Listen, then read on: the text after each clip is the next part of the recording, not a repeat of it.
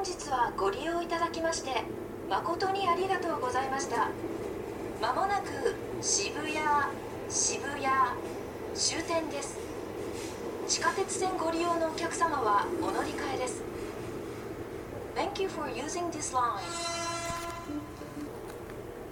皆さんこんにちは。你现在收听的是《知的水要放送》。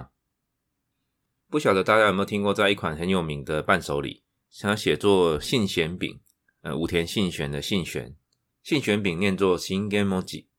啊，基本上它就是把类似像麻薯的东西，整个沾上黄豆粉之后，再淋上黑糖蜜，再把它吃掉。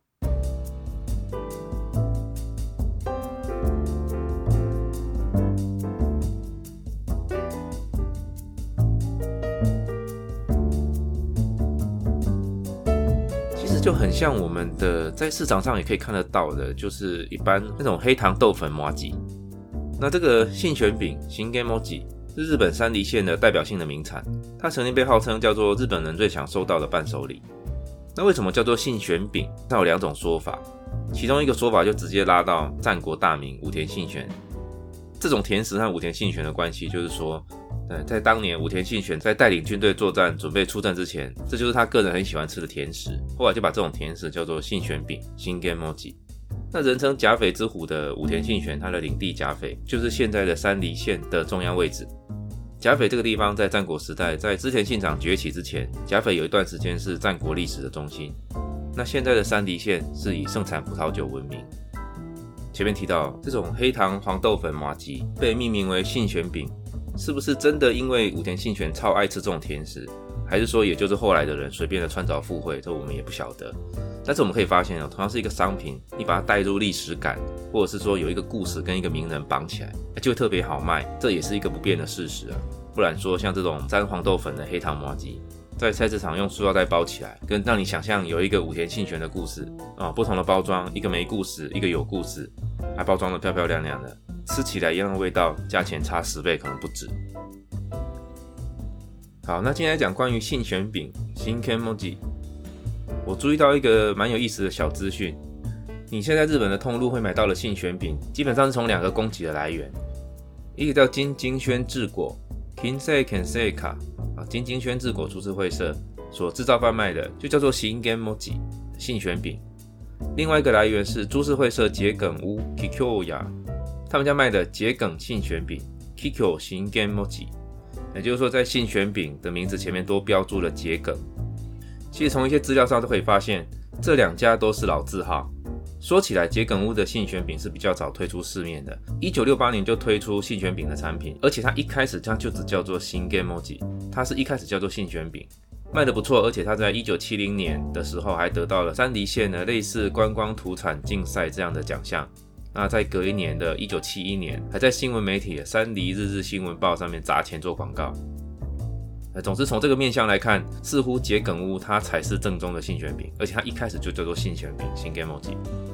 那反倒这个刚刚提到的金金轩治国，它的信玄饼还玩了好几年哦，它一直到一九七二年才推出。可是我蛮有趣的，就是说这个金金轩治国，它把产品的名称一开始它是叫做新 gamonaka。啊，汉字写作信玄最终。补充一下，“最终”这两个字念作摩拉卡。如果不熟日文的听友可能会觉得，哎，在日本的土产店常看到这个字，但又不晓得什么意思啊。这个摩拉卡算是最常见到的日式甜食的称呼。它也就是说，可以想象一下，把糯米粉融在水里面，再把它擀成薄皮状，那放到模型里面去烤啊，做出一个形状。初期是把这个红豆馅放到烤好的外皮里面，把它捏成一个最常见的和果子的形式。这种里面包红豆馅，外面是糯米粉饼皮，是最常见的和果子的形式，就叫做摩拉卡。回到刚刚提到，在一九七二年的时候，金金轩治果它一开始推出的产品叫做新干摩拉卡，叫做新干摩拉卡，它意思就是说把信玄饼做成这个和果子的内馅，它基本上是一个和果子甜食。那把信玄饼作为和果子的内馅。好，那根据日本 Wikipedia 上面的资料，在那个时候，因为桔梗屋的新 Game Moji。和金金轩治国的新跟摩拉卡信玄最终这名字很像啊，又都来自于山梨县，所以在那个时候，桔梗屋在自己家的产品前面加上了桔梗，改称为 Kiko 新 g a m o j i 桔梗信玄饼，为的是要跟竞争对手金金轩治国的产品做区别。但只是没有想到，身为后进者的金金轩治国，反而把新根 moji 这三个字拿去申请商标，也顺利的取得商标，把最重要的三个字信权饼合法取得商标权拿在手上。这样一来，反而最早做出信玄饼的桔梗屋，就不能只用信玄饼这三个字，现在产品的包装都必须标注桔梗信玄饼。那我到了日本特许厅的商标资料库查询哦，我发现我们刚刚提到的金金轩治国是在一九七二年才推出的嘛，但其实金金轩它非常的精明，它的产品正式上市之前，产品推出的前一年，也就一九七一年，就已经先提出信玄饼三个字的商标申请。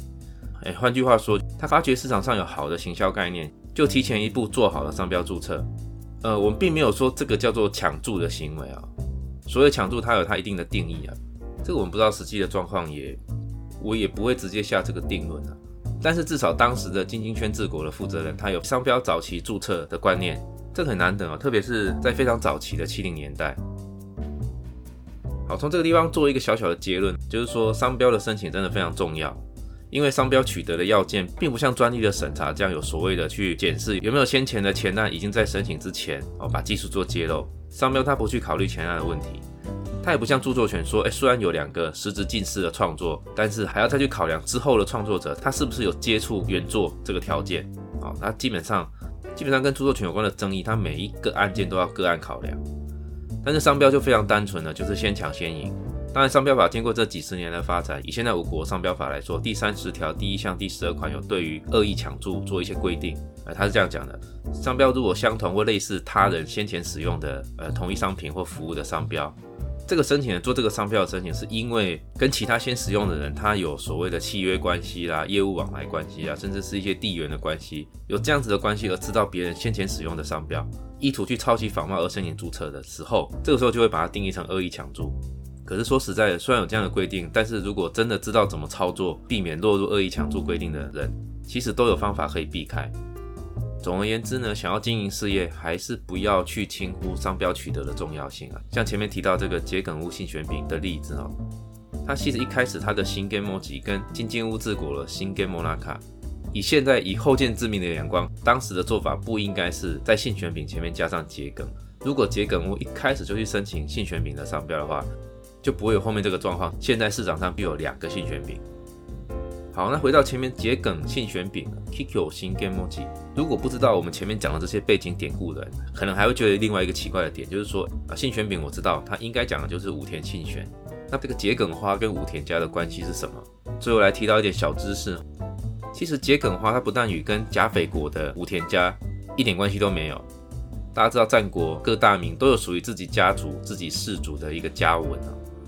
武田氏的家纹是四个菱形组成一个大的菱形。算是非常简约的设计啊。这个分割的菱形，它叫做武田菱，菱形的菱，念作 takedabishi，又叫做四割菱，分割的割，念作有字瓦利比喜。那反倒桔梗花的图案是明治光秀的家族，明治家的家纹，而明治家的根据地是在岐阜县的土岐市，桔梗花也是土岐市的市花。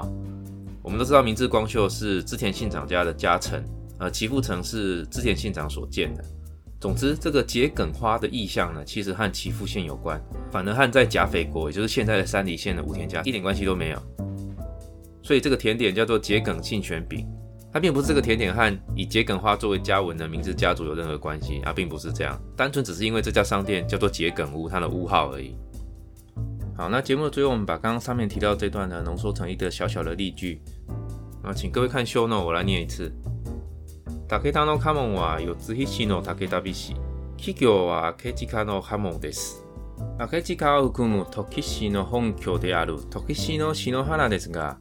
甲斐武田及び山梨県とのつながりは見つけられませんでした。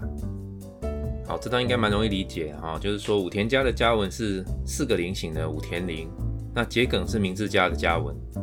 那接下来这段就是说，目前的土岐市这个地方是以前的土岐家族。包括明治家的土岐家族，它的根据地，而前面提到的桔梗就是土岐市的市花，所以桔梗花与甲斐武田或山梨县是没有任何关联的。所以这边提到紫那咖喱，这边的紫那咖喱就是联系关联。紫那咖喱は見つけられませんでした，找不到有关联之处。好的，今天节目就到这里。 欢迎有兴趣一起念日文的朋友们到本节目的 IG 账号留言追踪，谢谢大家。